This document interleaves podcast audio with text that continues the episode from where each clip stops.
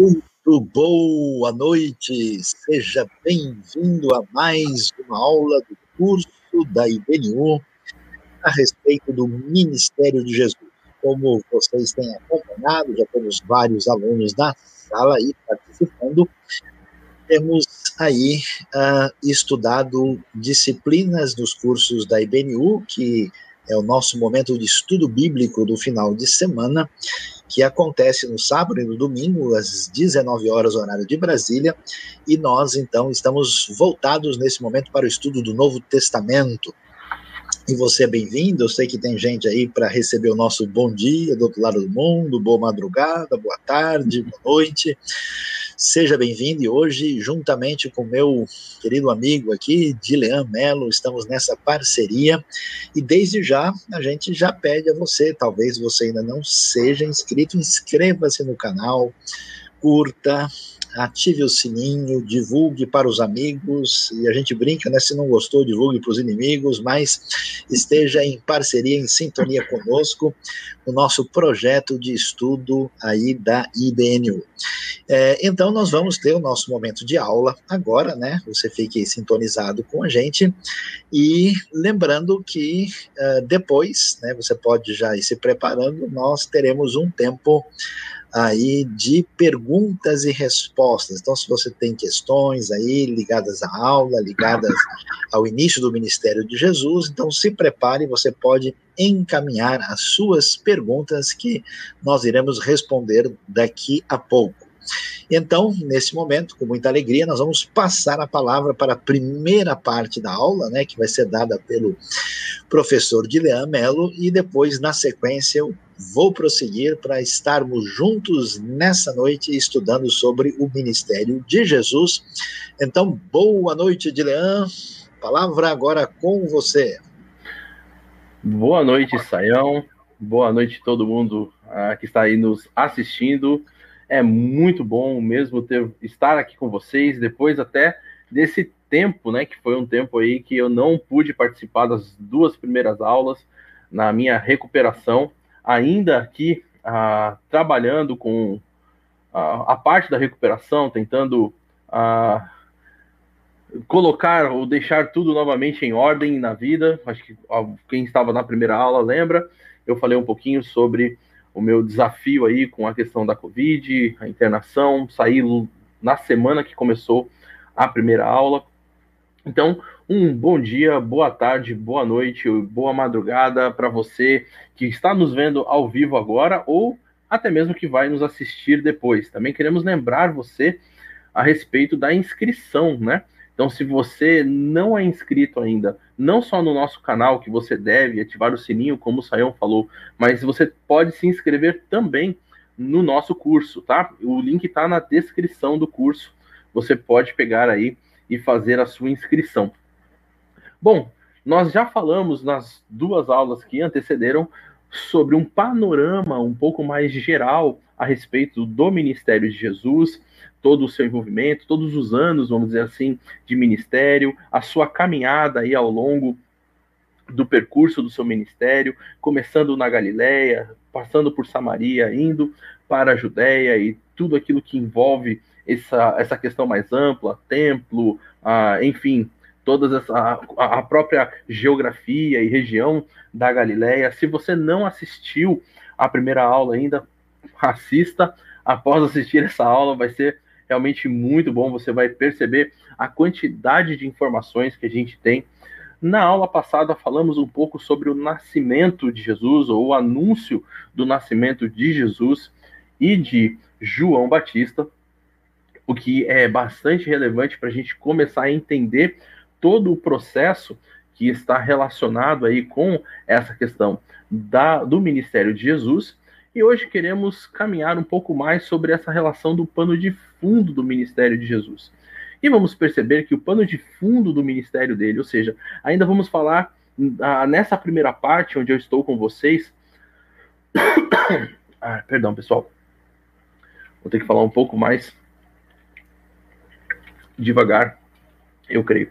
Ah, vamos falar ainda um pouco nessa minha primeira parte sobre aquilo que antecede o início realmente do ministério de Jesus, ali na Galileia. Essa parte vai ficar com o Saião no segundo momento. Agora, nesse primeiro momento, eu quero falar principalmente da relação que tem entre Jesus e João Batista.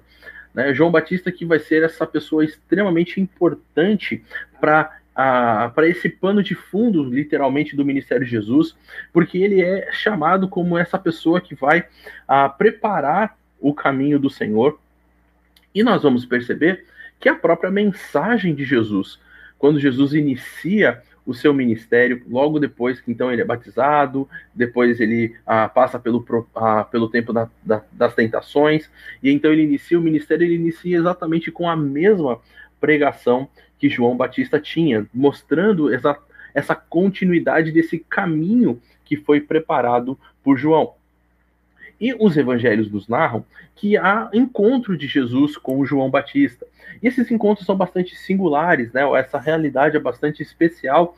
E é por isso que antes mesmo de entrarmos no ministério de Jesus ali na Galiléia, o seu início do ministério, é muito importante falarmos sobre esses encontros e esse pano de fundo.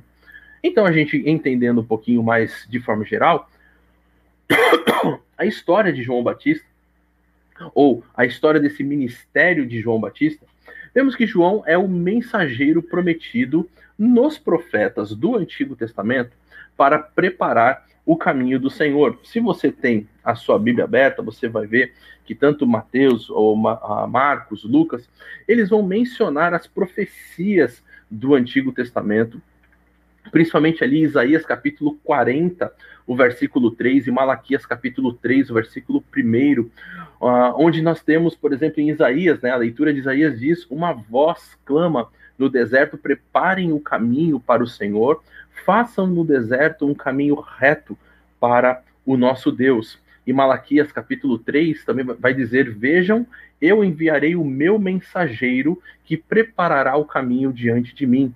E então, de repente, o Senhor que vocês buscam virá para o seu templo, o mensageiro da aliança, aquele que vocês desejam, virá, diz o Senhor dos Exércitos.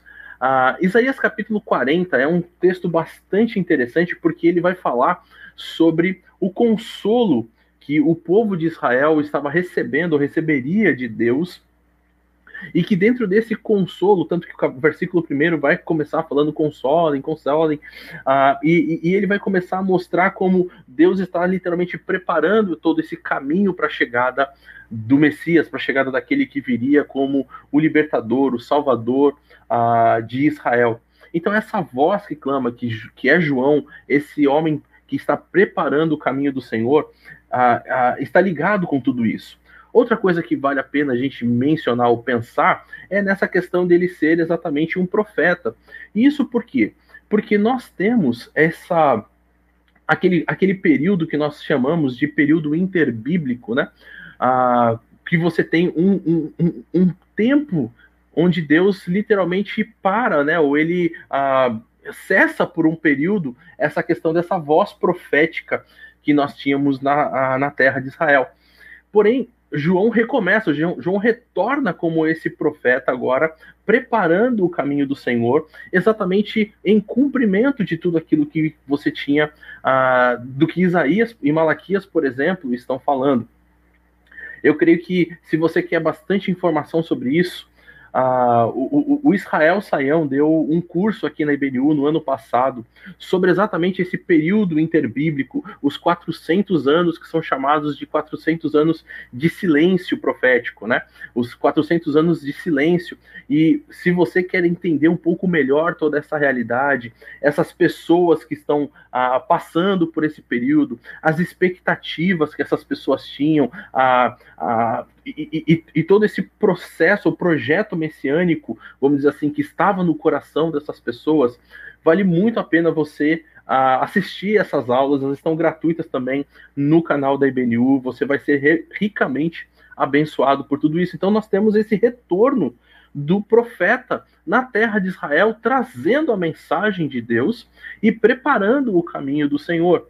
Malaquias, que é outro texto mencionado aqui, ah, quando fala sobre esse preparo do caminho do Senhor, descreve João como esse profeta mensageiro, que tem essa a responsabilidade divina de preparar o caminho do Senhor. Na aula da semana passada, nós vimos, por exemplo, o quanto João tem essa singularidade ah, muito especial, realmente, em todo o Novo Testamento no, ou nos, nos Evangelhos. Ah, vimos, por exemplo, que João também foi anunciado o seu nascimento.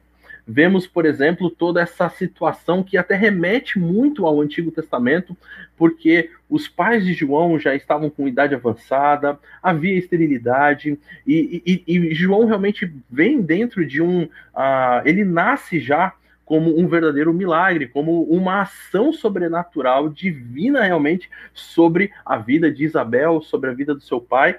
Ah, e, então ele já é separado desde o ventre da mãe como esse profeta que vai trabalhar e vai caminhar no deserto e trazer toda essa mensagem, preparar o caminho do Messias. Então a, a chegada de João ela é muito especial porque ela traz de volta toda essa realidade profética que o povo de Israel estava sem já há muito tempo.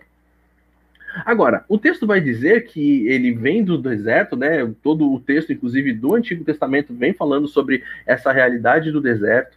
E o texto vai dizer que João surge batizando exatamente no deserto. E essa situação da realidade do deserto é bastante significativa também, porque na época, e aí mais uma vez, um convite para você assistir às aulas do Israel sobre o contexto do uh, esse contexto do antigo do Novo Testamento, esse esse pano de fundo do Antigo Testamento, porque do deserto naquela época saíam vários grupos de pessoas que eles realmente afrontavam ou eles realmente queriam desafiar a liderança política que tinha na época.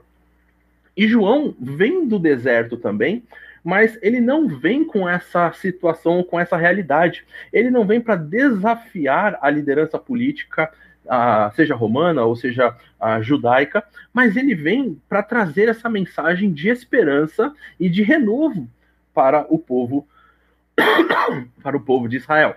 Ah, e isso é bastante interessante porque a mensagem de João é uma mensagem de arrependimento.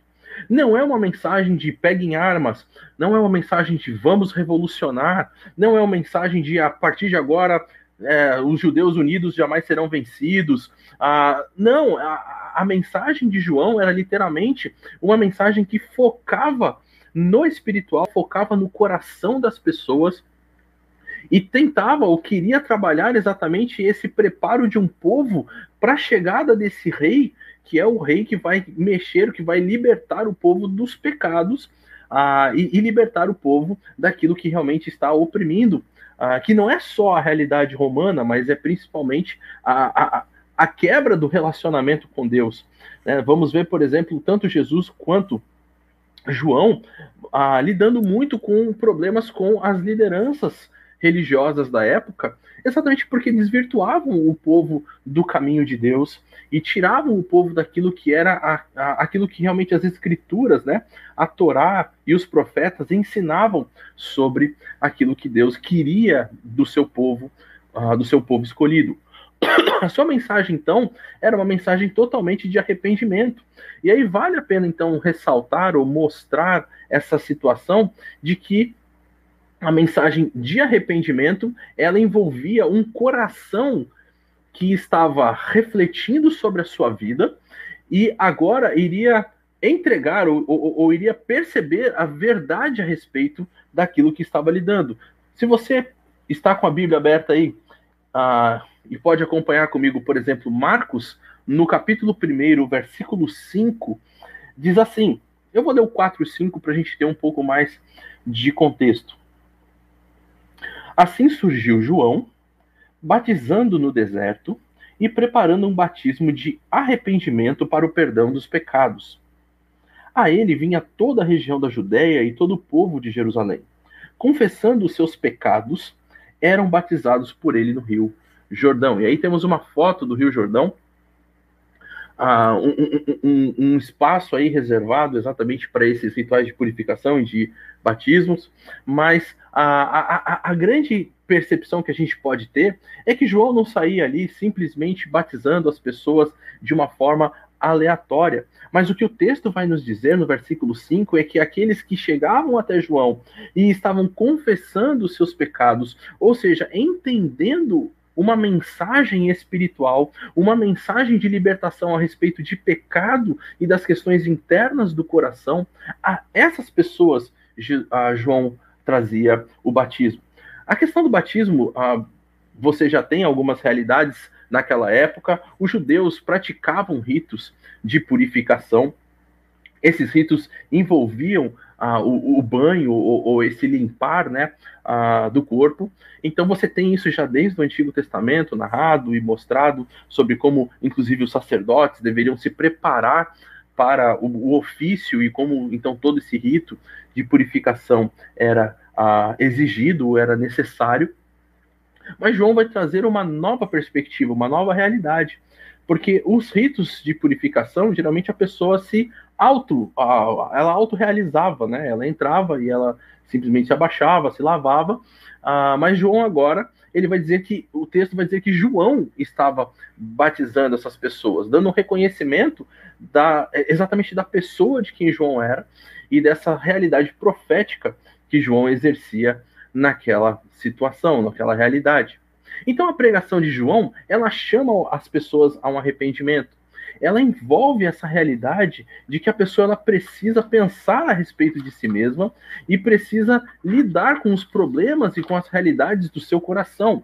E é interessante como no livro de Lucas nós vamos ter, ah, depois de João pregar essa mensagem, que é uma mensagem simples, imagina, por exemplo, você se no domingo que vem você estava aí 10 horas da manhã, horário de Brasília, pronto para assistir a celebração da IBNU, e aí então começam os cânticos que são realmente incríveis na IBNU, depois momento de uh, intercessão, momento de uh, gratidão, e aí então entra o Saião e ele senta ali na sua cadeira e ele fala: arrependam-se, pois o reino de Deus está próximo.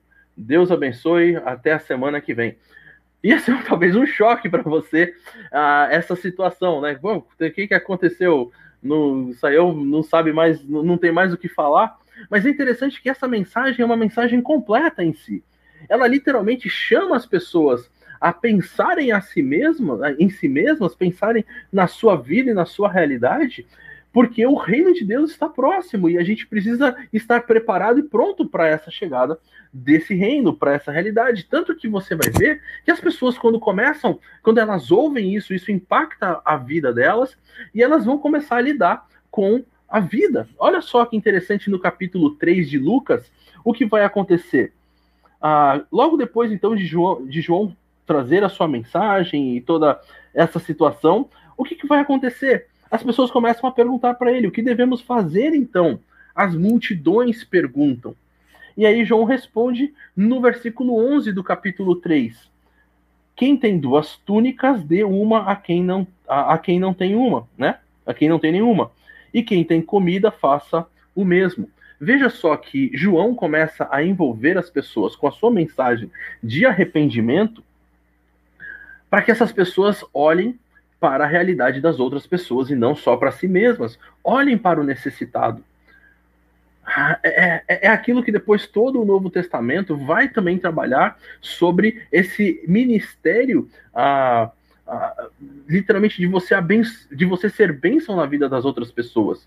Claro que isso também remete até à própria situação do chamado de Abraão, onde ele foi chamado e, de, e dali seriam benditas todas as famílias da terra. Aqui está tá relacionado mais a essa questão do necessitado mesmo, de você ser bênção e de olhar para as pessoas. Uh, mas João, ele começa a olhar para essa situação ética do povo e falar, gente, cada um pensa em si mesmo. E não é assim que deve ser aquele que está arrependido e preparado para a chegada do reino.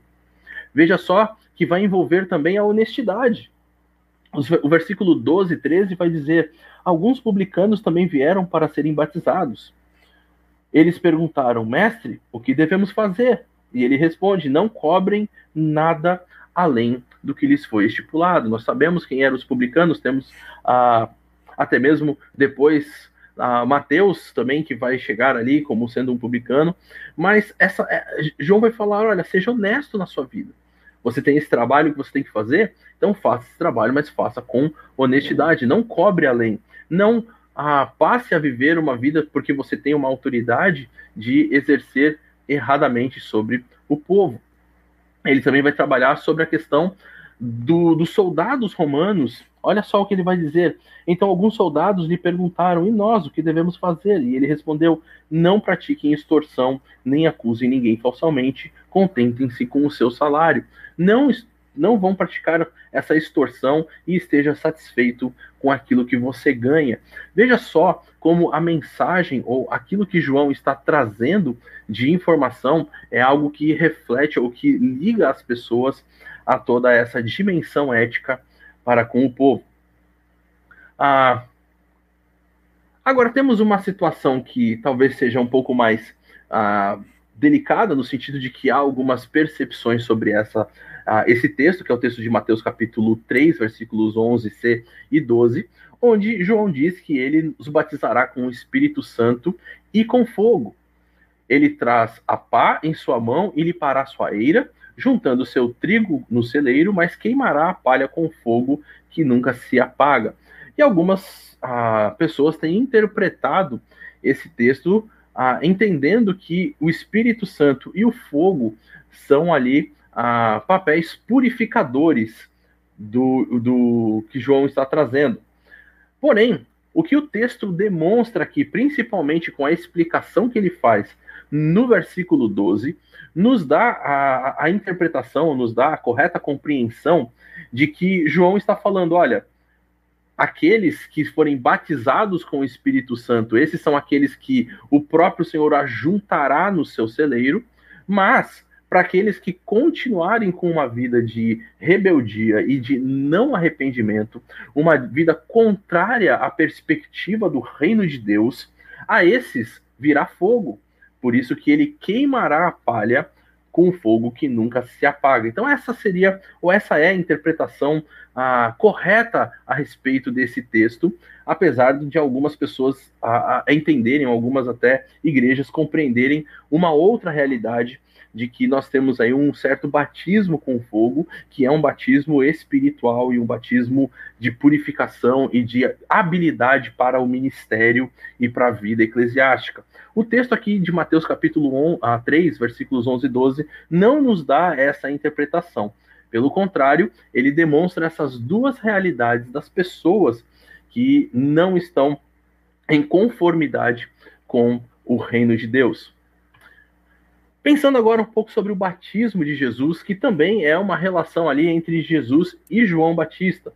É interessante que quando Jesus se aproxima, João mesmo anuncia que Jesus é aquele que é mais poderoso que ele, que ele estava anunciando, ou que ele estava dizendo anteriormente. João vai dizer que chegará alguém do qual ele não é digno nem sequer de desatar né, a, a, a sandália. E quando Jesus chega, ele diz: Olha, É, é, ele é essa pessoa. E então João começa a recusar até mesmo a batizar Jesus. Ele fala: não, olha, na verdade sou eu que tenho que ser batizado pelo Senhor e não o Senhor por mim. É importante então a gente pensar ou perceber que uh, é claro que Jesus ele não vai uh, participar, ele não vai lidar com aquela realidade que nós vimos em Marcos capítulo 1, versículo 5 onde ele vai confessar os seus pecados para então ser batizado, porque nós queremos que Jesus não tinha pecado. Agora, o que, que nós vamos lidar com essa situação? Como, por que, que então Jesus foi batizado? Qual é a importância desse batismo de Jesus? Algumas questões têm sido levantadas e vale a pena a gente pensar sobre elas. A primeira delas é a própria identificação de Jesus com João aquele que veio para preparar o seu caminho, aquele que estava profetizado no Antigo Testamento. Então, Jesus vai ser batizado exatamente para demonstrar essa realidade. Tanto que o próprio Jesus vai responder que é importante que isso aconteça para cumprir toda a justiça, lá Mateus capítulo 3, versículo 15. Uma outra realidade é que a identificação de Jesus com as pessoas as quais ali João estava batizando. Lucas capítulo 3, por exemplo, versículo 21, nos diz que Jesus foi batizado juntamente com outras pessoas, né? Ah, ele não estava sozinho, vale a pena a gente dar uma olhada aqui. Quando todo o povo estava sendo batizado, também Jesus o foi. É aquilo que Lucas vai nos dar de informação. Então há uma identificação com essas pessoas. E há uma identificação divina de singularidade, porque só em Jesus aparece a voz, né? É, é possível ouvir a voz que vem e que o identifica como o filho amado em quem o pai se compraz. Então você tem essas três indicações, porque está sendo inaugurado, começado, vamos dizer assim, o ministério de Jesus. Jesus vai começar agora a se a revelar publicamente. Uh, e agora a própria voz, né, o próprio Pai, vai dizer quem Jesus é e qual é essa relação que existe.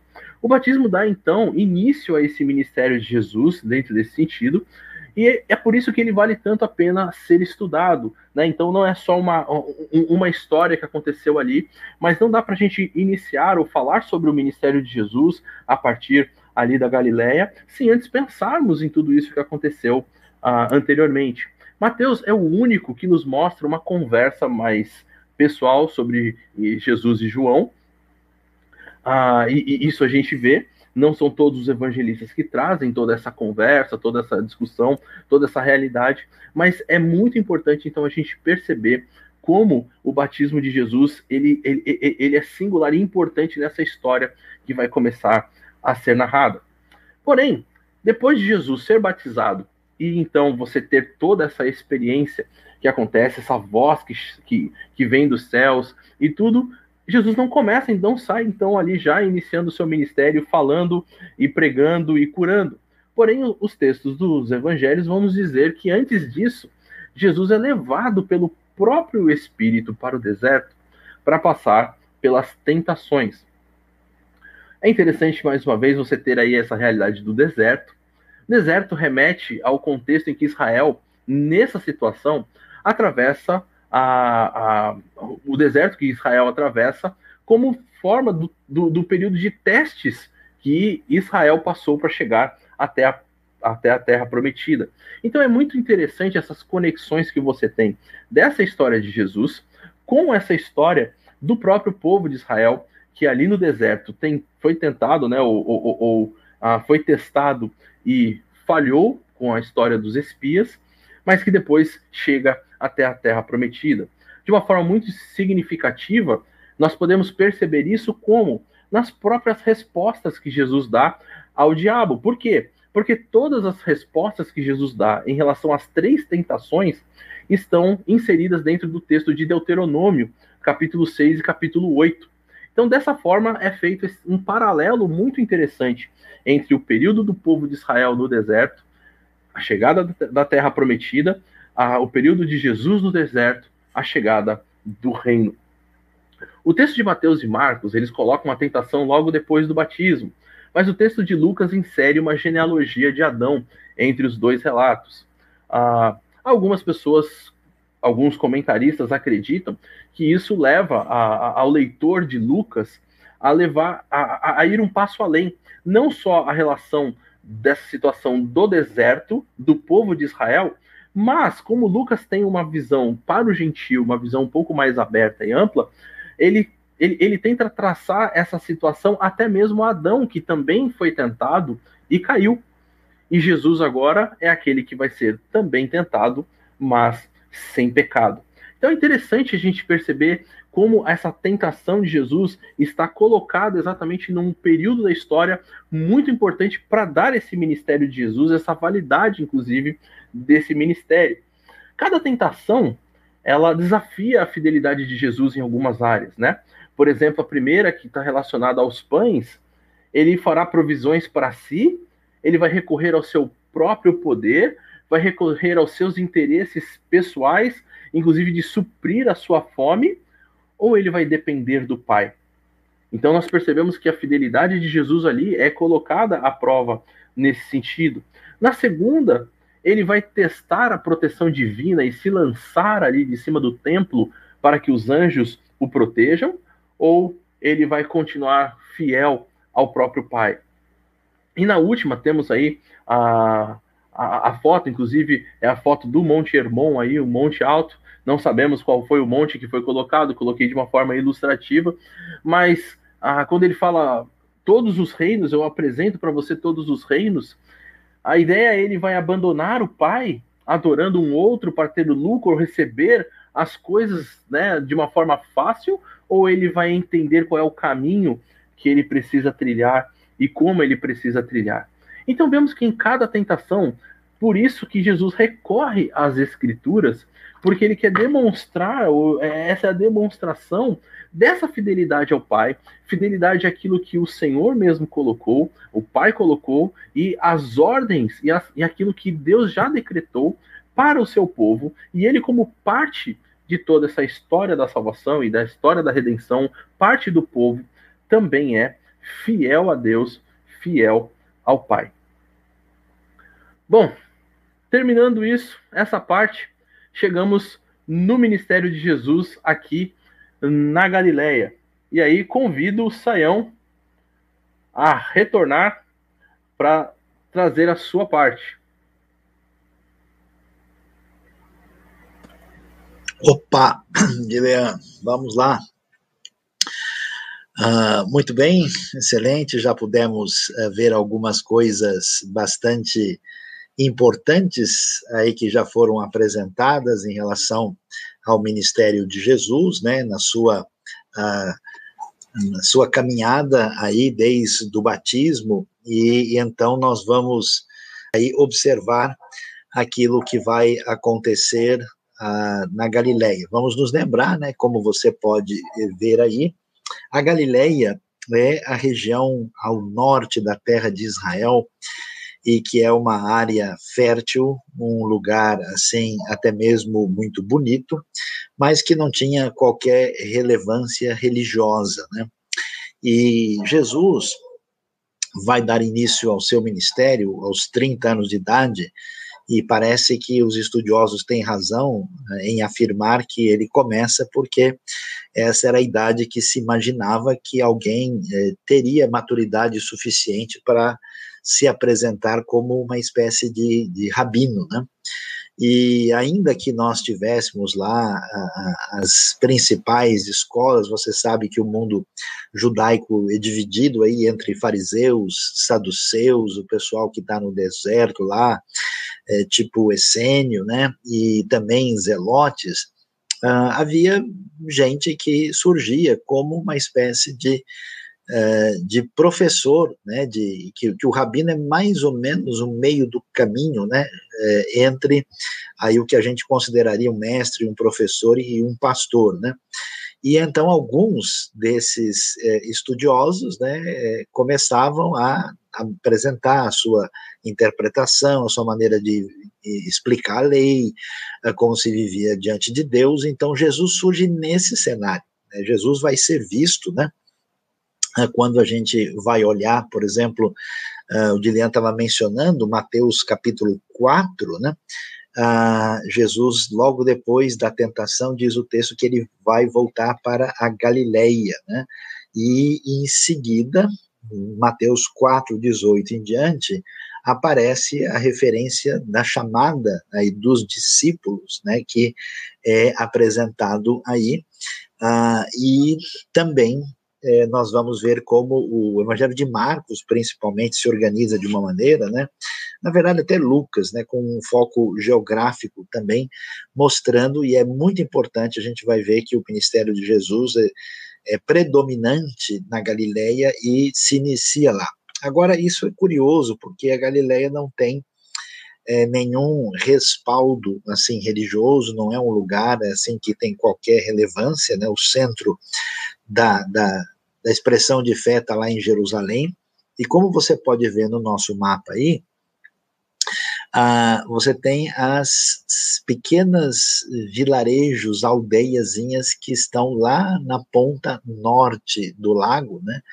É, então, a cidade que vai ser a base do ministério de Jesus vai ser a cidade de Cafarnaum. Né? Interessante ler o texto explícito de Mateus, né, quando diz no capítulo 4, né, que ele se retirou para a Galiléia e deixando Nazaré foi morar em Cafarnaum, uh, que ficava à beira-mar, né, na, na, na, região que era de Zebulon e Naftali, quer dizer, a divisão é, que tinha das tribos anteriormente, para que se cumprisse aquilo que tinha sido dito pelo profeta Isaías, terra de Zebulon e Naftali, a caminho do mar, além do Jordão, uma referência ao texto de Isaías, capítulo 9, verso 1 e 2, né, a chamada Galileia dos gentios, né, porque sim, né, nós tínhamos nessa região uma presença gentílica maior, e aí o povo que estava em grande trevas vai encontrar aí grande luz, e vamos então ver como é que as coisas se organizam. E bem do lado, né, é, do lago, que tem aí uma, é, está num, num, lugar a 220 metros abaixo do nível do mar, né, então você tem uma depressão, ah, lá na parte norte você tem os dois outros vilarejos, né, que são exatamente Corazim e Betsaida, que são cidades importantes e especialmente Betsaida, porque nós vamos ver que tem a ver com a questão dos discípulos. E Jesus começa, isso é curioso, né? escolhendo os seus discípulos, né, que vão ser aí devidamente apresentados uh, no quadro que vocês têm. E, e, é interessante isso porque, eh, claro, né, a força de um rabino, né, está é, ligado com uh, aqueles que o seguem, né? E havia toda uma, uma, disputa, né? Claro, assim como a gente vê, ouvi falar de pessoas no Novo Testamento como uh, Gamaliel, né, que estava ligado com outro uh, famoso Hillel, né, é, e havia o, a escola, por exemplo, de Shammai, né, então essa questão, né, porque o, o judaísmo, ele uh, deixou, assim, de ser, aos poucos, predominantemente ritualístico, para se tornar uma expressão de fé uh, de entendimento e interpretação da lei. Esse é o caminho, por exemplo, que a tradição dos, dos, dos fariseus vai se desenvolver nessa direção, né? Uh, então, por exemplo, Jesus, comparados com os grupos, ele está assim numa maneira de explicar, de falar as coisas que os fariseus entendiam mais, mais do que os saduceus ou do que os essênios ou alguma coisa parecida. E aí então ele vai e é curioso porque um, um mestre da lei, né? E, e, veja, a gente ouve isso, mestre doutor da lei, você não ouve isso de maneira muito positiva, né? Mas no contexto do, do, do, do Novo Testamento, isso é muito positivo, quer dizer, quer dizer que é um estudioso, é uma espécie de professor de teologia, assim, colocando na nossa linguagem, né? É, a coisa seria entendida dessa maneira.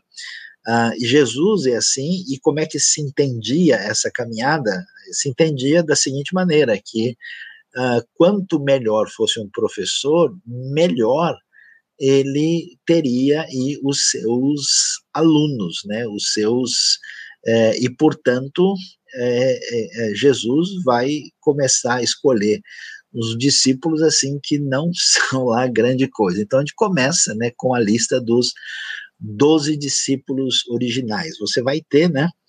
Ah, aí pelo menos ah, a lista em cada um dos evangelhos, e também aparece uma lista, é, por exemplo, lá na frente no texto de Atos, capítulo 1 também, quando vai falar da substituição, né, do que acontece com Judas Iscariotes, mas não há muito problema, às vezes tem uma coisinha ou outra que a gente vai explicar aqui, né?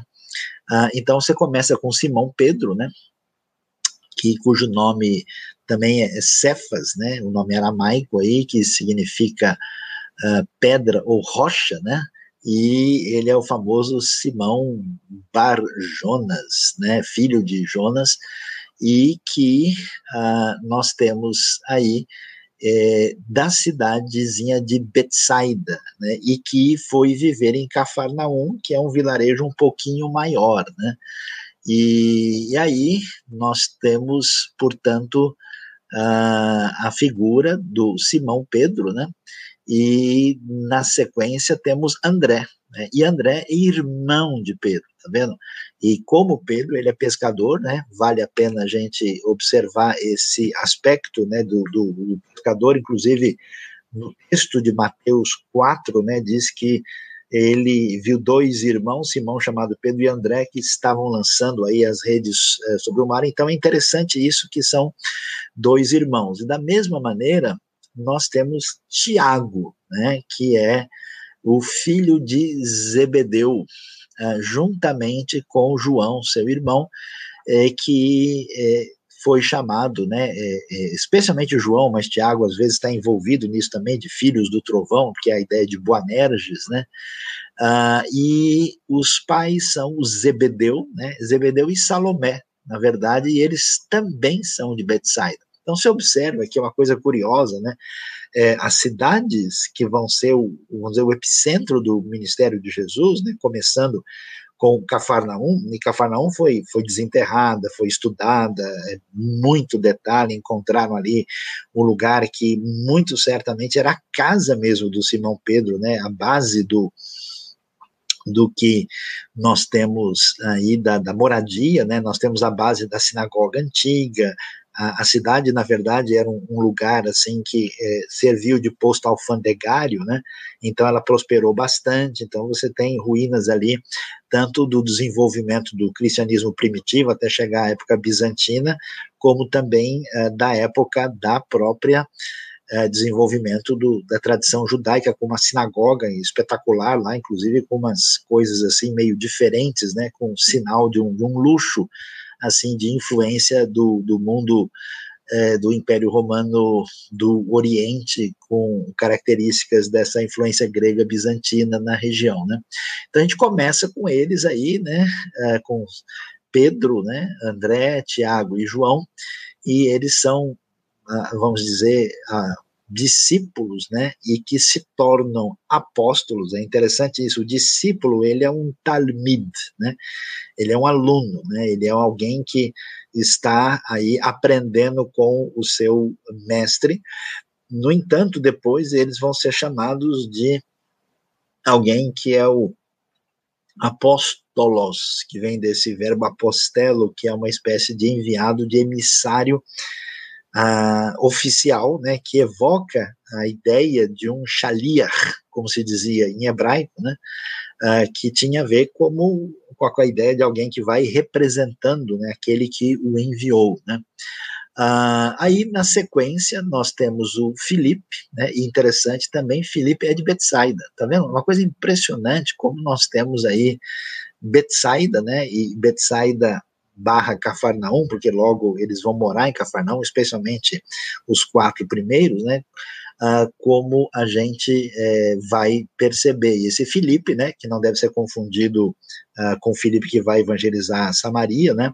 Inclusive, Filipe, mesmo que a gente não tenha tanto detalhe sobre ele, uh, ele acabou evangelizando, né, a, a região da antiga Frígia, né, que não é uh, tão longe da região do trabalho do apóstolo Paulo. É, inclusive, foi confirmado em 2011, né, os restos mortais uh, do apóstolo Filipe uh, na cidade ali na, na, do lado de, de Laodiceia, né?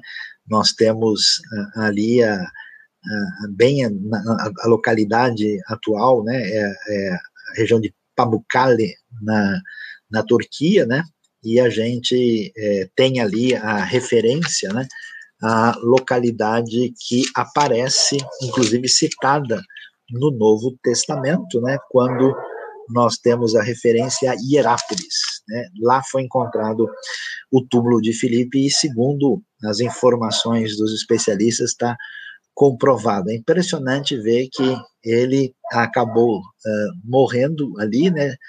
Muito certamente de maneira como todos os apóstolos martirizados, mas é, é, com exceção do apóstolo João. E aí depois, na sequência, nós temos Bartolomeu. Bartolomeu, né, que a tradição fala que chegou aí até a região da Armênia, aqui é interessante com atenção, ele é o mesmo Natanael. Provavelmente um nome né, é, um, diferente utilizado. Natanael significa dado uh, por Deus, né? e ele então é destacado e, e, no Novo Testamento a gente vê uma referência a ele em Caná da Galileia, né? Lembra lá em João capítulo 2, né? Então é muito possível que ele seja realmente ali uh, de Caná, né? Depois temos referência a Tomé, Tomé que também é chamado de Dídimo, né? É, e também a gente sabe que ele era da, uh, da região da Galileia, não há dúvida alguma, e ele acaba indo para a segunda tradição, chegando até mesmo à região da Índia, né, o famoso é, relato a respeito de Tomé que teria ido tão longe para uh, proclamar né, as boas novas do reino lá. Aí temos a figura de Mateus, que é o mesmo Levi, né, e é interessante aqui, ele é chamado de filho de Alfeu, e claro, tudo indica que ele é de Cafarnaum, inclusive ele está lá, é interessante que o, o próprio texto né, do Novo Testamento vai apresentar né, essa referência a Mateus quando ele é chamado por Jesus, ele está inclusive sentado lá na coletoria, como é chamado, né, e recebe o seu chamado, e como muita gente vai se lembrar, ele é um publicano, quer dizer, ele é um cobrador de imposto que trabalha para os dominadores uh, romanos, cobrando impostos dos próprios compatriotas judeus, né? E tem tradição que sugere que ele teria ido mais tarde proclamando o evangelho, chegando até, até a Etiópia, onde também ele teria sido uh, martirizado. Né? Em Mateus capítulo 9, né, a gente vê essa referência no verso 9, quando Jesus viu um homem, quando ele está em Cafarnaum, né, que está sentado na coletoria, quer dizer, cobrando imposto, que é uma das coisas que faz, eh, tem força na região de, na, de Cafarnaum, e Jesus então o chama e ele começa a segui-lo. É, é, curioso a gente ver né, que a maioria dos discípulos são pescadores, né, que é a atividade predominante em torno do, do lago de Tiberíades, né, que é exatamente aí o, o chamado Mar da Galileia, ah, e, no entanto, é, nós temos eh, pessoas assim que vão estar bem fora do, do, do, perfil, que é muito inimaginável pensar, como é o caso de Mateus também, chamado de Levi. E aí nós vamos ter a figura aí de Tiago, que é o outro Tiago, né, muitas vezes chamado o Tiago o menor, né, que é filho de Alfeu, né, e também, juntamente uh, com ele aí, você tem uh, o chamado Tadeu ou Judas Tadeu. Tiago, filho de Alfeu, né, uh, aí nós temos ele como irmão de Judas Tadeu. Há alguma confusãozinha assim, né? Porque é, esse Tiago, é, a gente esse Judas, por exemplo, é, ele é chamado numa das listas de Tadeu, na outra de Judas. E desde a da época mais antiga, né, a gente tem aí a, a referência a esse eh, Judas como sendo o mesmo Tadeu, por isso é chamado até hoje de Judas Tadeu, né? E, e aí, então, é, temos os dois, claro, vindo da Galileia, né? E esse Tiago, que é Tiago uh, o menor, aí que é destacado na lista dos discípulos, né? E aí vamos, na sequência, ter os dois eh, últimos, que são Simão o Zelote, e aí é bem curioso, né? É, porque o que, que é um zelote? O zelote é aquele, é, digamos assim, partido, a gremiação judaica na época, que protestava veementemente contra o domínio romano. Né? E só que assim protestava no ponto de partir para a guerra mesmo, para a batalha, para o confronto. Né? Foi por causa, especialmente dos zelotes, que os romanos perderam a paciência com os judeus e partiram para cima. Né? Quando a gente vê, por exemplo, a guerra entre os romanos e judeus que se dá entre os anos 66 e 73 é causado exatamente pelos zelotes, né? Entre eles havia um grupo assim mais radical que inclusive apunhalava os romanos nas costas, né? E que usava uma faca e, e essa faca era o sicari, né? E por isso eram chamados sicários. Então você imagina que coisa de doido você ter vários pescadores que são gente sem importância, um grupo de principalmente pescadores com seus vinte e poucos anos de idade, que seguem uma espécie de rabino itinerante estranho que não tem conexões religiosas muito promissoras, e junto com esse grupo vai aparecer aí é, é uma pessoa como Mateus, que é um cobrador de imposto que estava prosperando, né, com um tipo de atividade odiada e, e repugnante para a maioria do povo, né, ainda mais com toda a questão do nacionalismo judaico, messianismo, tudo isso, e ao mesmo tempo com alguém que está querendo assassinar Romano. Você imagina só, né, sentado assim na mesa para comer, o publicano do lado do Zelote, que seria realmente uma coisa de louco, né? E finalmente uma referência a Judas Iscariote, que provavelmente seja Iscariote, quer dizer, um homem de uma localidade chamada Carioca, que não parece ser um lugar próximo, né? Inclusive, é, Judas, né, que é o um nome, vamos dizer, aportuguesado ou helenizado de um nome que é Yehuda, né, que significa Judá. Né?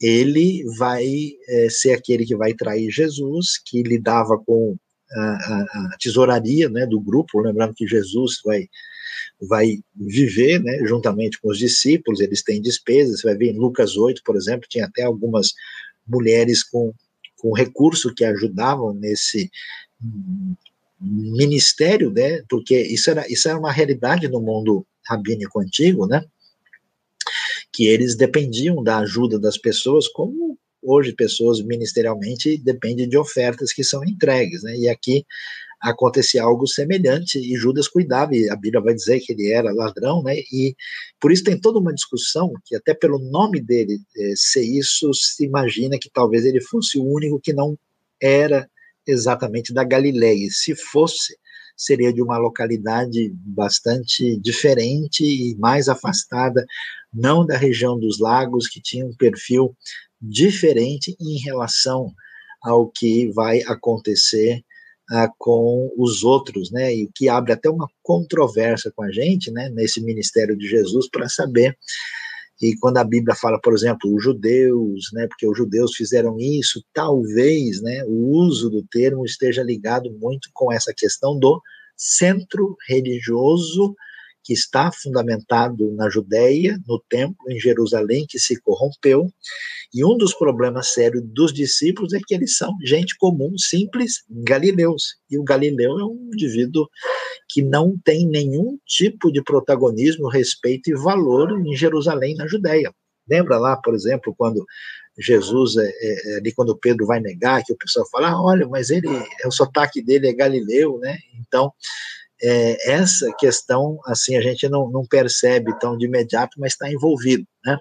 Então, a gente vê é, Jesus que vai ter outros discípulos, vai ter esses doze que são os discípulos principais que vão estar com ele e vão ser, né, a, a referência, vão ser os apóstolos enviados, e entre eles o círculo né, dos três mais próximos que estão presentes de maneira diferenciada com Jesus, exatamente tem a ver com Pedro, Tiago e João. Mas vamos um pouquinho para frente aí, temos mais alguma coisa aí no nosso slide para uh, observar né, o que, que a gente vai é, perceber né, na sequência naquilo que a gente vai é, observar nesse contexto, né, ah, para falar sobre isso. Ah, Jesus, então, no início do seu ministério, começa a pregar. Né? A gente observou, né, o Dilean já abriu um caminho para a gente observar bem, Mateus e Marcos vão é, deixar claro né, que após João Batista ser preso, né, que Jesus então vai para a região da Galileia e vai é, morar na localidade, como a gente mencionou, de Cafarnaum, né? É, e vimos que tinha ligação direta com a profecia de Isaías capítulo 9, né? E a pregação de Jesus, claro, né? Especialmente quando você focaliza aquilo que vai aparecer em Mateus capítulo 9, né? é, em Mateus logo do início, desde que a pregação se estabelece, não capítulo 9, perdão, que eu falei Isaías 9 aqui, a, a pregação é exatamente arrependam-se porque o reino dos céus chegou, o reino do céu está próximo, e aí então essa essa mensagem é uma mensagem de perfil escatológico, perfil que envolve o cumprimento da expectativa messiânica que vem, né, lá uh, dos profetas que tem a ver com o reinado de Davi, né? E aí, uh, nesse paralelo, Lucas vai mostrar, né? Agora numa localidade um pouquinho mais distanciada, né? Nós vamos ver uh, Lucas eh, falando a respeito da rejeição de Jesus em Nazaré, né? É interessante a gente ver isso, porque Nazaré é uma localidadezinha pequena, né? Lembrando, Jesus nasce em Belém, lá embaixo, na Judéia, né? Ele vai ser criado e crescer em Nazaré, que é uma localidadezinha aí com menos de mil pessoas, né? Para você ter uma ideia do que significa e que provavelmente era um vilarejo dependente né, de uma cidade maior que o Novo Testamento não menciona por nome, uma localidade chamada Séforis. Né. Há duas cidades de perfil assim romano que aparecem ali nesse momento são Tiberíades e Séforis e o Novo Testamento não dá atenção porque eles não fazem parte do objetivo do que o Evangelho tem a nos apresentar. Mas é importante a gente entender esse cenário. Jesus vai para lá, todo mundo conhece, né?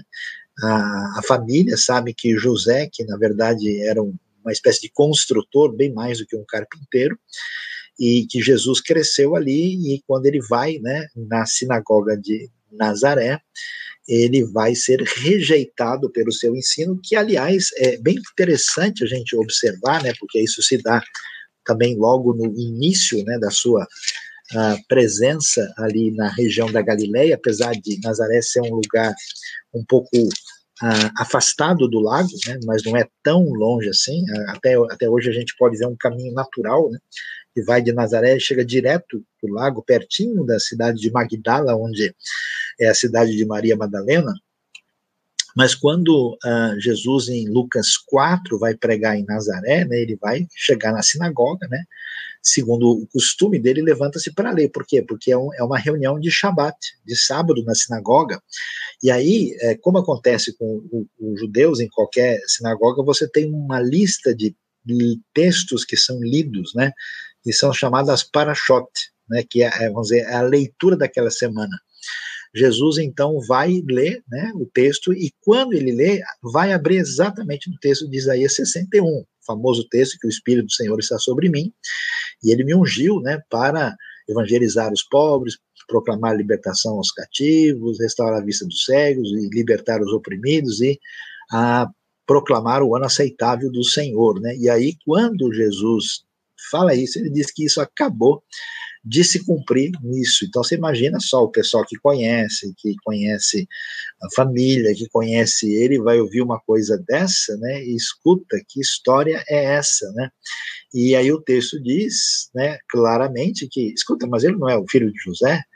E Jesus então menciona, né, médico, é, cure-se a si mesmo, né? E aí uh, Aí então o, é, o, que vai acontecer, e Jesus vai falar desse fechamento de coração, né, porque ele menciona lá o que aconteceu né, com a história da, da viúva de Sarepta no tempo de Elias, né, que houve lá, a história de Naamã, né, com a questão dos leprosos que estariam lá em Israel, e aí foi nesse momento que a gente, olhando a, topografia de Nazaré, entende bem isso, Nazaré está num lugar elevado, que eles tentam jogar ele do precipício. Até hoje é possível visitar lá o lugar que tradicionalmente é o Monte do Precipício, e Jesus consegue né, uh, se livrar dessa tentativa, mas a gente começa então a observar o foco dele na região da Galileia, uh, com esse episódio em Cafarnaum, como a gente mencionou também, ele é, vai estar em Caná da Galileia, que é uma ênfase de João no capítulo 2, aí tem a ver com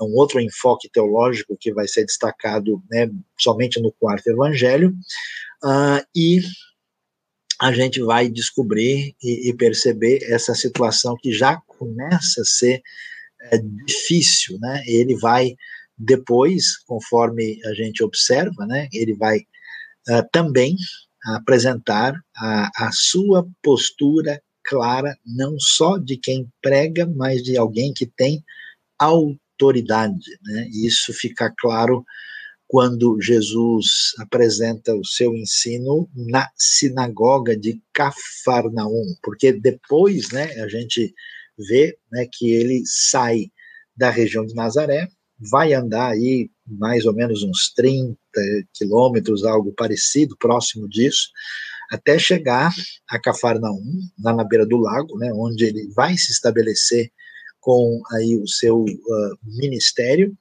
e ali nós vamos ver como ele vai curar um possesso, endemoniado em Cafarnaum, né, que aliás é um texto interessante em Lucas e também Marcos 1. Inclusive Marcos é muito interessante porque dá para ver muito bem, né, que ele sai é, da sinagoga e dali ele vai para a casa de Pedro, quando ele cura a sogra de Pedro e ali é um espaço, inclusive, muito próximo do lugar da sinagoga e o lugar, até porque Cafarnaum também é uma localidade muito pequena. Né? Então, a autoridade do ministério de Jesus aparece com muita força nos três evangelhos, né? Ah, e isso é interessante porque Jesus não fica dependendo né, daquilo que acontecia na tradição já rabínica da época, que a pessoa fica citando o fulano, o outro fulano, não, né? Ele não precisa de uma autoridade, né? É, o que, que, Jesus vai dizer no seu ministério? Ele vai dizer o seguinte: está é, tá escrito. Ele se fundamenta nas escrituras, na palavra divina, ou quando a gente vai ver em outros contextos, é, ele vai mostrar que a sua autoridade, por exemplo, o Evangelho de João vai ressaltar isso, vem do próprio Pai, né? vem do próprio Deus. E finalizando, né, é interessante que Jesus tem poder e poder sobrenatural. Sempre houve essa questão de rabinos capazes de fazer milagre, né? Até a tradição judaica fala uh, de um, um tal de é, Rabino Balanês, né, que era o, o senhor dos milagres, Meir Balanês, né, na tradição rabínica na região da Galileia, existem né, rabinos especialmente posteriores com isso, mas a postura de Jesus é muito diferente. Né, ele tem poder sobre os enfermos, como a gente vê na cura da sogra de Pedro, ele tem poder sobre os demônios, né, essa questão do mundo espiritual, que era algo que se mostrava com força quando a gente vê o ambiente pagão do mundo greco-romano, e então Jesus chega manifestando o seu poder de maneira significativa. Então nós temos a ambientação geográfica do ministério de Jesus, temos o chamado né, dos apóstolos, dos discípulos, com esse perfil muito peculiar, inusitado. Né, temos aí o início da proclamação, da pregação de Jesus, com já uma dificuldade, uma resistência ao que ele está apresentando, mas a sua autoridade fundamentada nas escrituras e a manifestação do seu poder que lhe confere autoridade diante daqueles que estão aí é, observando o que, que o Senhor faz. Então, diante disso, a gente termina aqui essa segunda parte da aula e vamos, é, então, agora dar espaço, né, na sequência, o Guilherme está de volta, chegando aí para a gente poder agora interagir com as perguntas que surgiram ou estão surgindo ou surgirão, né? Aí, ah, o pessoal está curioso, muita coisa aí, como é que é? Perguntas para nós no nosso curso de hoje. Tem sim, Saião, o pessoal já está interagindo bastante aí. Rapaz, ah, que isso? Tem, tem bastante coisa aí. Agora que você viu, você percebeu, né? viu que o negócio está grande. E a gente vai... então, vamos começar. A Sandra fez algumas perguntas aqui. e eu creio que vale a pena a gente conversar um pouquinho sobre elas. Ela pergunta sobre uh, a questão da voz profética aí que fica entre esse tempo, né, esse aquilo que é chamado dos 400 anos de silêncio. E ela pergunta então como foi a vinda de um profeta proclamando arrependimento depois desse tempo. E ela também fala, ela pergunta sobre João ser ou não essênio, né? Eu creio que isso até ah, acho que você já chegou a mencionar em alguma outra aula, se não me falha a memória, acho que na primeira aula você chegou a mencionar um pouco sobre essa questão. Agora, sobre essa situação do, da voz profética, né, Sayão, a gente tem o quê? Primeiro que as profecias, quando encerraram ali ah, com Zacarias e Malaquias, elas literalmente falaram a respeito, não de João abertamente, mas falaram desse homem que viria para preparar o caminho do Senhor. Então, isso já é uma forma de entender esse pano de fundo, entender essa realidade. E a outra coisa que é interessante é o fato da própria forma como João se portava, né? Porque viria aquele que viria no espírito de Elias e até mesmo a vestimenta de João, ela trazia recordações aí, ou trazia alusões à forma também como Elias ah, se vestia ali em 2 Reis, capítulo 1, né? Ah, tem a ver essas questões, Sayão? Não, com certeza. Ah, na verdade, né, a gente sabe, Edilene, que, que sempre houve uma efervescência né, nesse período aí que a gente, a gente sabe que não há uma revelação canônica, né, mas não quer dizer que as pessoas estavam quietas e sossegadas, né?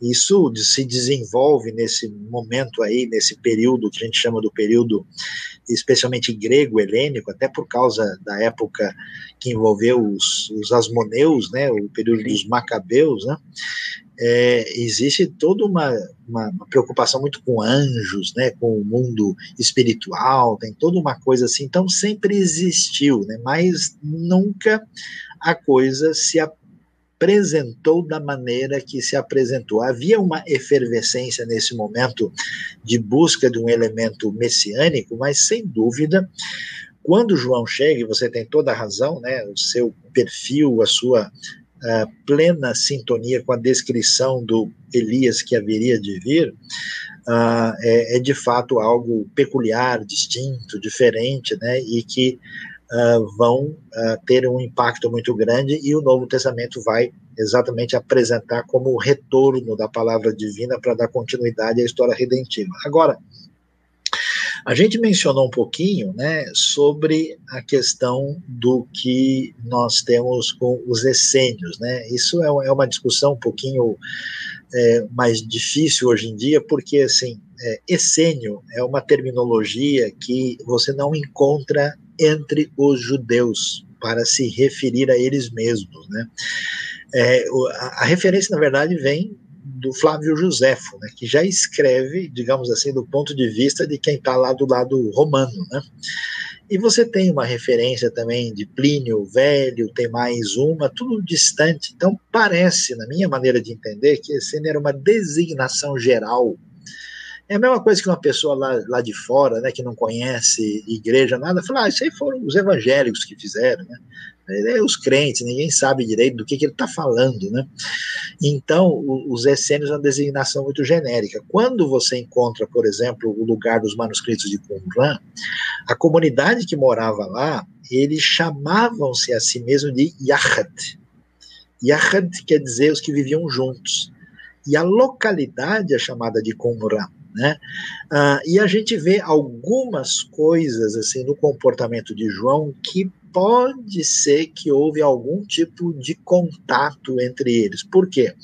Porque eles ficavam no deserto, eles tinham adotado um estilo de vida muito simples, eles estavam aguardando o final dos tempos, eles estavam estudando as escrituras, alguns estudiosos acham que inclusive eles tinham, é, alguns tinham saído de Jerusalém, abandonado né, o templo já corrompido, talvez alguns tivessem até sido sacerdotes ou tivessem abandonado o grupo saduceu e falaram, olha, eu vou morar no deserto lá e viver de maneira pura, porque aqui não dá mais, né?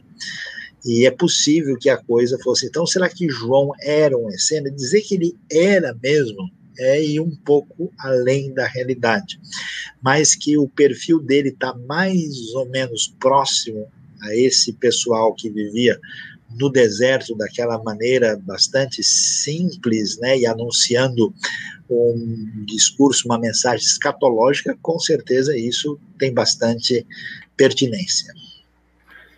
Legal, Sayão.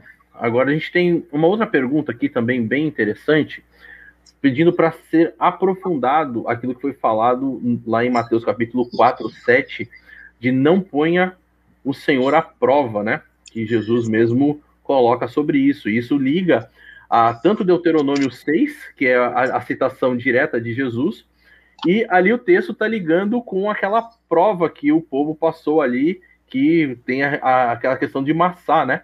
Então, como que a gente pode entender bem essa realidade? Então, Guilherme, a, questão é a seguinte, né? Ah, é, nós temos aí ah, as tentações é, satânicas, né? Você pontuou muito bem, né? Que Jesus aí é, age como um novo Adão, né? Dessa vez aprovado, né? Ele, é, Adão, está no melhor lugar possível e é reprovado e colocado para fora. Jesus foi ali é, batizado e é levado pelo Espírito para o deserto, você tentado pelo diabo, então você tem uma, uma, uma, uma diretriz aí geográfica anti-adâmica, né? E Jesus sendo vencedor, né? E aí o curioso é que Satanás vai tentar, isso que é um negócio que a gente tem que prestar atenção, ele tenta de Bíblia na mão, né? Uhum. Ele abre versículo é um, é um diabo meio bíblico, assim, né? Que pega lá o texto e sai citando, mas aí que a gente vê a importância do curso que você deu na IBNU, né? Da questão da interpretação da hermenêutica, né? Até na própria literatura brasileira, o próprio Antônio Vieira disse, né, com muita razão, que as palavras de Deus ditas no sentido em que Deus não as disse são palavras do diabo. Né? Então, quando o diabo é, apresenta o que ele apresenta, falando que Jesus deveria se jogar, transformar as pedras em pães, é, adorá-lo, né? E uma das coisas que vem é exatamente você não deve colocar Deus à prova no sentido em que você é, faz uma exigência a partir do seu interesse. Você troca de lugar de Deus, né? Você se torna o senhor do processo, e aí você é, meio que tenta manipular a Deus como se ele fosse uma espécie de ídolo, né? Com qual você faz um, uma espécie de jogo, né? Onde você tem o controle, você meio transforma é, Deus num Aladim, né? Você tenta fazê-lo funcionar de acordo. Então, para os seus interesses, o seu propósito, que é o caminho perverso da idolatria, né? E então, olha, não faça isso, né? Jesus responde dessa maneira, e então isso não tem a ver exatamente com dúvida, né? Isso não tem a ver exatamente com questionamento, mas com essa tentativa de manipulação da palavra divina para objetivos que estão distanciados da intenção da diretriz que Deus nos, nos, nos deu. Joia. Temos também uma outra pergunta da Simone aqui, e ela pergunta a respeito de João, porque João, como filho de Zacarias, ele também não seria sacerdote, não deveria estar ligado a essa função sacerdotal, assim como o pai dele. E por que ele usava uma roupa feita de camelo que, de acordo aqui, é considerado um animal impuro? Excelente pergunta, né? E aí a gente talvez possa enxergar a coisa numa plenitude maior. Né? O que, que acontece? Uh, a gente não tem uh, os detalhes, né? não há nada, mas assim, ela tem razão. A previsão, ainda mais a gente lembra que Zacarias né, Isabel não tinham filhos, né? E de repente, de maneira miraculosa, conforme a gente vai ver no início de Lucas, né? No capítulo 1, né, é, nós temos o nascimento é, de João e, e ele então vem com uma função muito especial. Ele não se envolveu com sacerdócio, que era uma coisa que deveria se esperar, né? E por que não? Uma das possibilidades de, é que, de fato, o relato do Novo Testamento está de acordo com as pesquisas hoje mais detalhadas, né, de que a situação religiosa corrompida, problemática, vai fazer com que algumas pessoas que, queiram distância disso. Né? E provavelmente João está nesse cenário, né? E, e isso também está em, em, sintonia com o que a gente encontrou em Qumran, né? Que em Qumran é uma coisa muito recente, né? Os primeiros achados são de 1947. Aliás, esses dias acharam um pouco mais, né? De coisas lá, de alguns textos dos profetas menores que foram encontrados. Então, quer dizer, muito possivelmente João, que é uma pessoa diferenciada, né? Cheio do espírito desde o ventre da sua mãe, naquele sistema onde o pessoal está preocupado ou não se os romanos vão tomar o nosso lugar, onde eles estão preocupados, na verdade, em né, fazer o jogo de poder aí entre a, dinastia herodiana, o poder romano, né, e é aquilo que virou uma corrupção religiosa, João se afasta né, e é dirigido pelo Espírito para o deserto para se cumprir a famosa profecia de Isaías 40, né? Ele é a voz do que clama no deserto, ou voz que clama no deserto, prepare o caminho do Senhor, e então ele vai uh, estar lá, né? Ah, e aí ela perguntou mais um detalhe que eu agora me escapa. Sobre a ah, roupa, ah, como ele fica então, Mas veja bem, não é bem isso que as pessoas pensam. Os animais não são impuros. Eles são impuros para comer.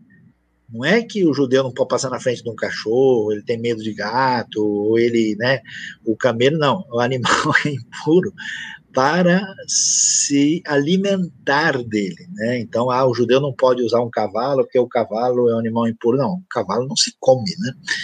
É, e então, é, não significa que ele está é, numa situação de impureza no sentido pleno é, do termo, tá? Alguns, né, é aí que você vai encontrar o meio religioso judaico indo nessa direção, alguns judeus, por exemplo, vão estender essa exigência de purificação até hoje. Inclusive, hoje é tão doido que tem grupos assim, né, que a gente chama dos Haredim, né, dos ortodoxos mais radicais, que eles dizem, ó, se esse queijo aqui que fermenta, ele é feito com microorganismo que de alguma maneira vive no porco, esse queijo está imundo, a gente não come também. Né? Então, você saber até que ponto a coisa vai. Então, por exemplo, a tradição religiosa consagrou o fato de que você só pode copiar manuscrito da Bíblia em couro de animal puro. Não pode fazer em couro de camelo, por exemplo, mas em couro de ovelha e de cabra pode. Né? Mas é, é, são coisas distintas. Tá. Bom, temos aqui mais algumas outras perguntas. Ah, tem uma pergunta ainda aqui do período já pós-exílico, que vai falando sobre o surgimento das sinagogas. Então ele pergunta se surgimento de sinagoga, ter rabino, fariseu, se isso está influenciado, é influência da questão helênica ou da questão ali da saída da, do, do, exílio. Então, uh, as sinagogas elas, elas vão ser um desdobramento, porque o que, que acontece? Enquanto né, os judeus vivem na terra de Israel e eles têm o templo, né, e você tem o centro da religião e da expressão de fé, principalmente com seu perfil litúrgico, Uh, absolutamente definidos pela centralidade do culto em Jerusalém é uma coisa quando de repente eles perdem isso e não tem mais, né? E aí vem a pergunta do Salmo, né? Como cantar o cântico do Senhor em terra estranha, né? E aí para a gente entender é, que é uma coisa que não está clara para todo mundo, a sinagoga não é um templo como muitas vezes a gente pensa em termos de uma igreja, né? O lugar sagrado, a casa do Senhor é o templo de Jerusalém. Não existe a ideia de que, entendeu, a, a sinagoga é um lugar sagrado, como uh, a gente poderia imaginar da mesma maneira. A sinagoga, é, como o próprio nome né, vai, vai querer dizer, né, ela quer dizer uh, um lugar de reunião, de ajuntamento, sinagogue. Né?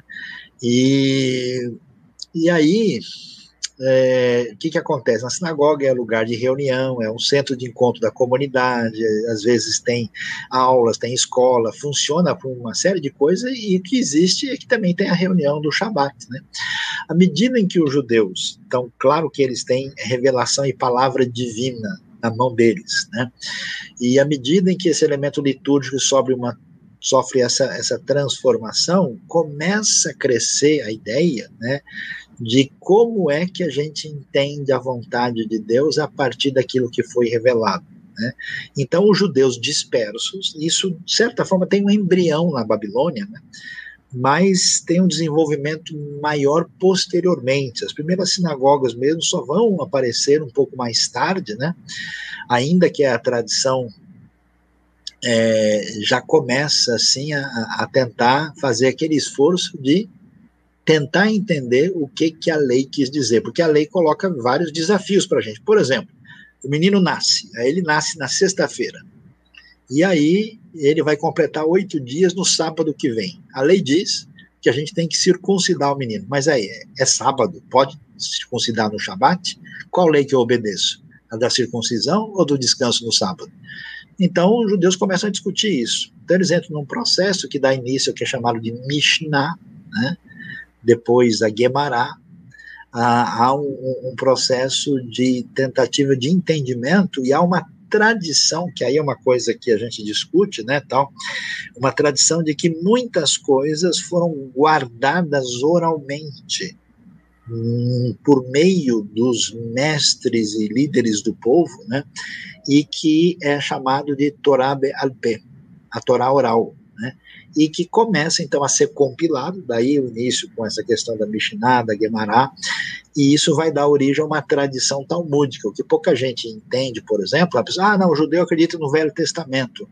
Não é tão simples assim, é o Velho Testamento apoiado pelo seu eixo de interpretação que está na compilação dessa tradição oral, e Jesus, você vê que confronta isso, diz: ó, vocês estão mudando o texto primeiro e estão seguindo a tradição de vocês. Guardadas as proporções, é uma coisa parecida que acontece na cristandade. Você tem a Bíblia, a palavra de Deus, depois você tem né, os teólogos, os doutores, os mestres da igreja, tanto na tradição católica, principalmente, mas também na tradição protestante, que começam a, a ter um valor de interpretação assim, meio que acima de tudo, né? Então, isso que acontece, e a sinagoga então passa a ser um, um lugar de encontro, e eles têm uma reunião, eles desenvolvem uma liturgia própria, e isso passa por uma leitura de certos textos bíblicos com a explicação, com o apoio aí dos grandes mestres. Aí essa tradição, né, digamos assim, é, é, de rabínica, né, dos mestres, depois vai virar uma coisa chamada rabina mesmo, é que vai ser a base do farisaísmo. Por isso o farisaísmo é o que vai sobreviver, porque os saduceus estavam muito ligados ao templo, e eles não aceitavam a, a, a chamada lei oral. Né? Os que estavam no deserto, os essênios lá, também não vão sobreviver. Os zelotes são os últimos que vão poder ter alguma resistência. Então, quando acaba tudo é, e vem a guerra, os romanos destroem, os judeus vão sobreviver através da tradição farisaica, que vai ser a matriz do judaísmo dominante, que é chamado judaísmo rabínico. Né? o centro da religião sai de Jerusalém, porque eles vão ser expulsos, não vão poder ficar lá, e vai para Galiléia, vai para um lugar é, que ficou famoso, chamado Yavne, né, cujo nome latino é Jamnia, né, e aí vai ter um centro de desenvolvimento judaico importante na Galileia, que inclusive vai nos dar a tradição massorética, né, a, a cópia que é feita lá em Tiberíades, por aqueles que copiaram o texto, né, e, e, que chegou até nós de maneira muito especial. E aí, então, nós temos o judaísmo que uh, sobreviveu e caminhou daí para frente, tem essa raiz farisaica, como é chamado em hebraico, os perushim. Muito bom. A Marília também fez uma pergunta aqui, Sayão. Ela pergunta sobre a questão de João conhecer Jesus, porque afinal o texto só mostra ali que Jesus chegou e João já reconheceu. Mas como que João sabia ali quem era Jesus, né? Como é que isso se deu? Olha, Dilean, isso é, é, é, um assunto um pouco difícil da gente lidar, por quê? Né? A gente tem que lembrar isso. Naquele tempo não tem televisão, né? não tem internet, não tem né, como a gente fazer selfie, né? não dá para mandar a foto né, pelo zap. Né? Então, uh, as pessoas, você vê que muita gente, por exemplo, vai tentar falar com Jesus, precisa saber quem ele é. Né? E, então queriam ver a Jesus, queriam saber porque só ouvi falar, né? Então João uh, ele está uh, no deserto, ele está lá embaixo, ele batizava na região que é bem pertinho da subida uh, da região do deserto, do Vale do Jordão, um pouquinho a norte do Mar Morto, da subida que ia para Jerusalém, inclusive perto de Jericó também, né? E, inclusive João capítulo 1 diz que ele batizava em Betânia, da além do Jordão, quer dizer, ele ficava do outro lado do rio, né? Porque ali a gente tinha a chamada região também da Pereia, né? E de Decápolis, um pouquinho mais em cima. Uh, e Jesus, logo depois de batizado, ele vai para Galiléia e também lembrando que ele viveu e foi criado em Nazaré, que é em outro lugar. Então eles não estão assim tão próximos, são vizinhos, né? E a gente imagina que durante. Até porque, o que, que acontece? Se você é um judeu e você está nesse tempo e alguém que leva a coisa a, a sério, você vai sempre para Jerusalém. Por quê? Porque tem três festas no ano que você deve estar lá. E com certeza, ah, o pessoal, ah, cadê a Maria? Ô, oh, Maria, tudo bem? Olha, tá bom, o Joãozinho cresceu, hein? Que coisa tal. E como é que tá, Isabel? Oh, nem te conta. Ah, trouxe umas tâmaras aqui para você que eu achei lá perto de Jericó, que você não acredita como são docinhas, né? Então, essa realidade a, a, a, gente não tem né, detalhes, mas é possível que tenham se encontrado. Uh, mas a gente vai ver né, que João reconhece. Agora, se esse reconhecimento é um reconhecimento simplesmente físico, me parece que no texto não, né, porque ali tem um momento especial de orientação de Deus, né, inclusive é impressionante o texto de João, capítulo 1, né, está o Cordeiro de Deus que tira o pecado do mundo, como assim? Você está vindo a mim para ser, ser batizado? Eu é que deveria ser batizado, né, por, por ti, né? Então, é, João reconhece, parece ser uma diretriz, ainda que possivelmente ele pudesse lembrar, ah, aí está o meu primo, né? Aí está o, o, meu aparentado, mas ele certamente a diretriz ali tem a ver com a ação do Espírito de Deus na condução do momento importante do batismo de Jesus. Bom, vamos mais uma pergunta? Acho que dá, dá para caminhar mais uma aí. Tem uma pergunta falando sobre a questão dos discípulos aqui. O Vitor pergunta se Judas e Tiago seriam os autores das epístolas que têm esses nomes. Ah, sim, com certeza, né? As, claro que Judas aqui a gente deve entender claramente que não é o Iscariotes, né?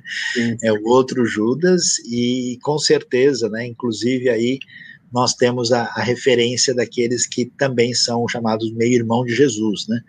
E, e, no caso, é ele mesmo, inclusive, é surpreendente, a gente até não imagina isso, né? Que esse Tiago, né? Ele é o primeiro livro do Novo Testamento escrito, né? Tiago é, escreve num contexto totalmente judaico, não tem gentios ainda fazendo parte da igreja, né? É, ele escreve provavelmente aí se calcula entre ano 45 e 50, né? E Judas é um pouco posterior, Judas tem uma relação muito próxima, especialmente com 2 Pedro, né? Já envolve aí uma data depois dos anos do ano 60, né? Mas sim, são exatamente o que nós temos dos apóstolos. Aliás, é uma coisa importante entender isso, né? Que os livros do Novo Testamento, eles são livros que são escritos da perspectiva, digamos assim, autoritativa, né? E por isso, é, quando a gente diz você, você é de uma igreja, o quê? sou de uma igreja apostólica. Apostólica em que sentido? Ah, em que ela tem apóstolo? Sim. E quem são os apóstolos? Os apóstolos que Jesus escolheu. Então, como é que eu tenho a minha igreja sendo apostólica? Quando ela segue a doutrina e o ensino dos apóstolos. Então, os escritos do Novo Testamento, eles são, por definição, apostólicos. E se não são escritos diretamente por um apóstolo, são escritos por alguém sob a influência e a diretriz de um apóstolo, como é o caso, por exemplo, de Marcos, né?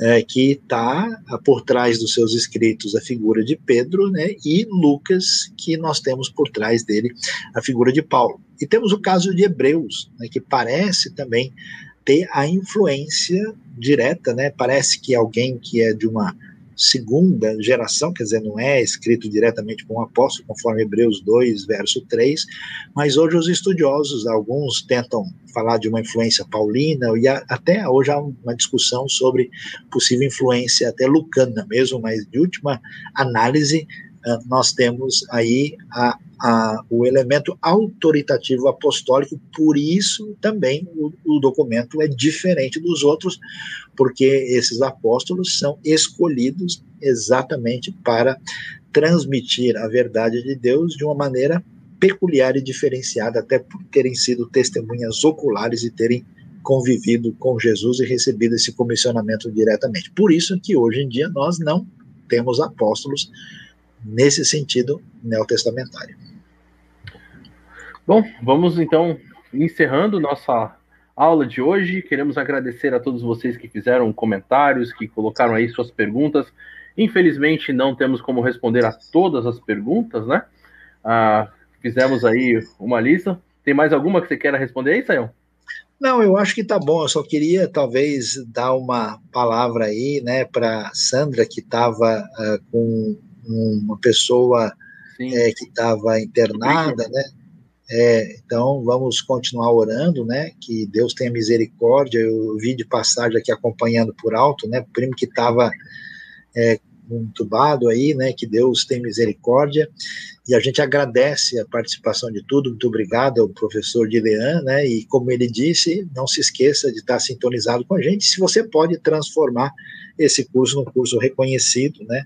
Aí que recebe certificado, melhor dizendo, pela Teológica eh, de São Paulo e está à disposição na parceria com a IBNU. Então, não se esqueça de se inscrever, de divulgar, ativar o sininho e ser parceiro da IBNU para o conhecimento bíblico divulgado para tantas pessoas que puderem ser alcançadas. Obrigado, Guilherme, obrigado a todos vocês, um grande abraço, bom descanso, boa noite, bom Uma dia, boa, noite boa tarde, boa madrugada, bom tudo para todo mundo, né? bom descanso e Deus abençoe a todos. É isso aí, até domingo que, até domingo que vem.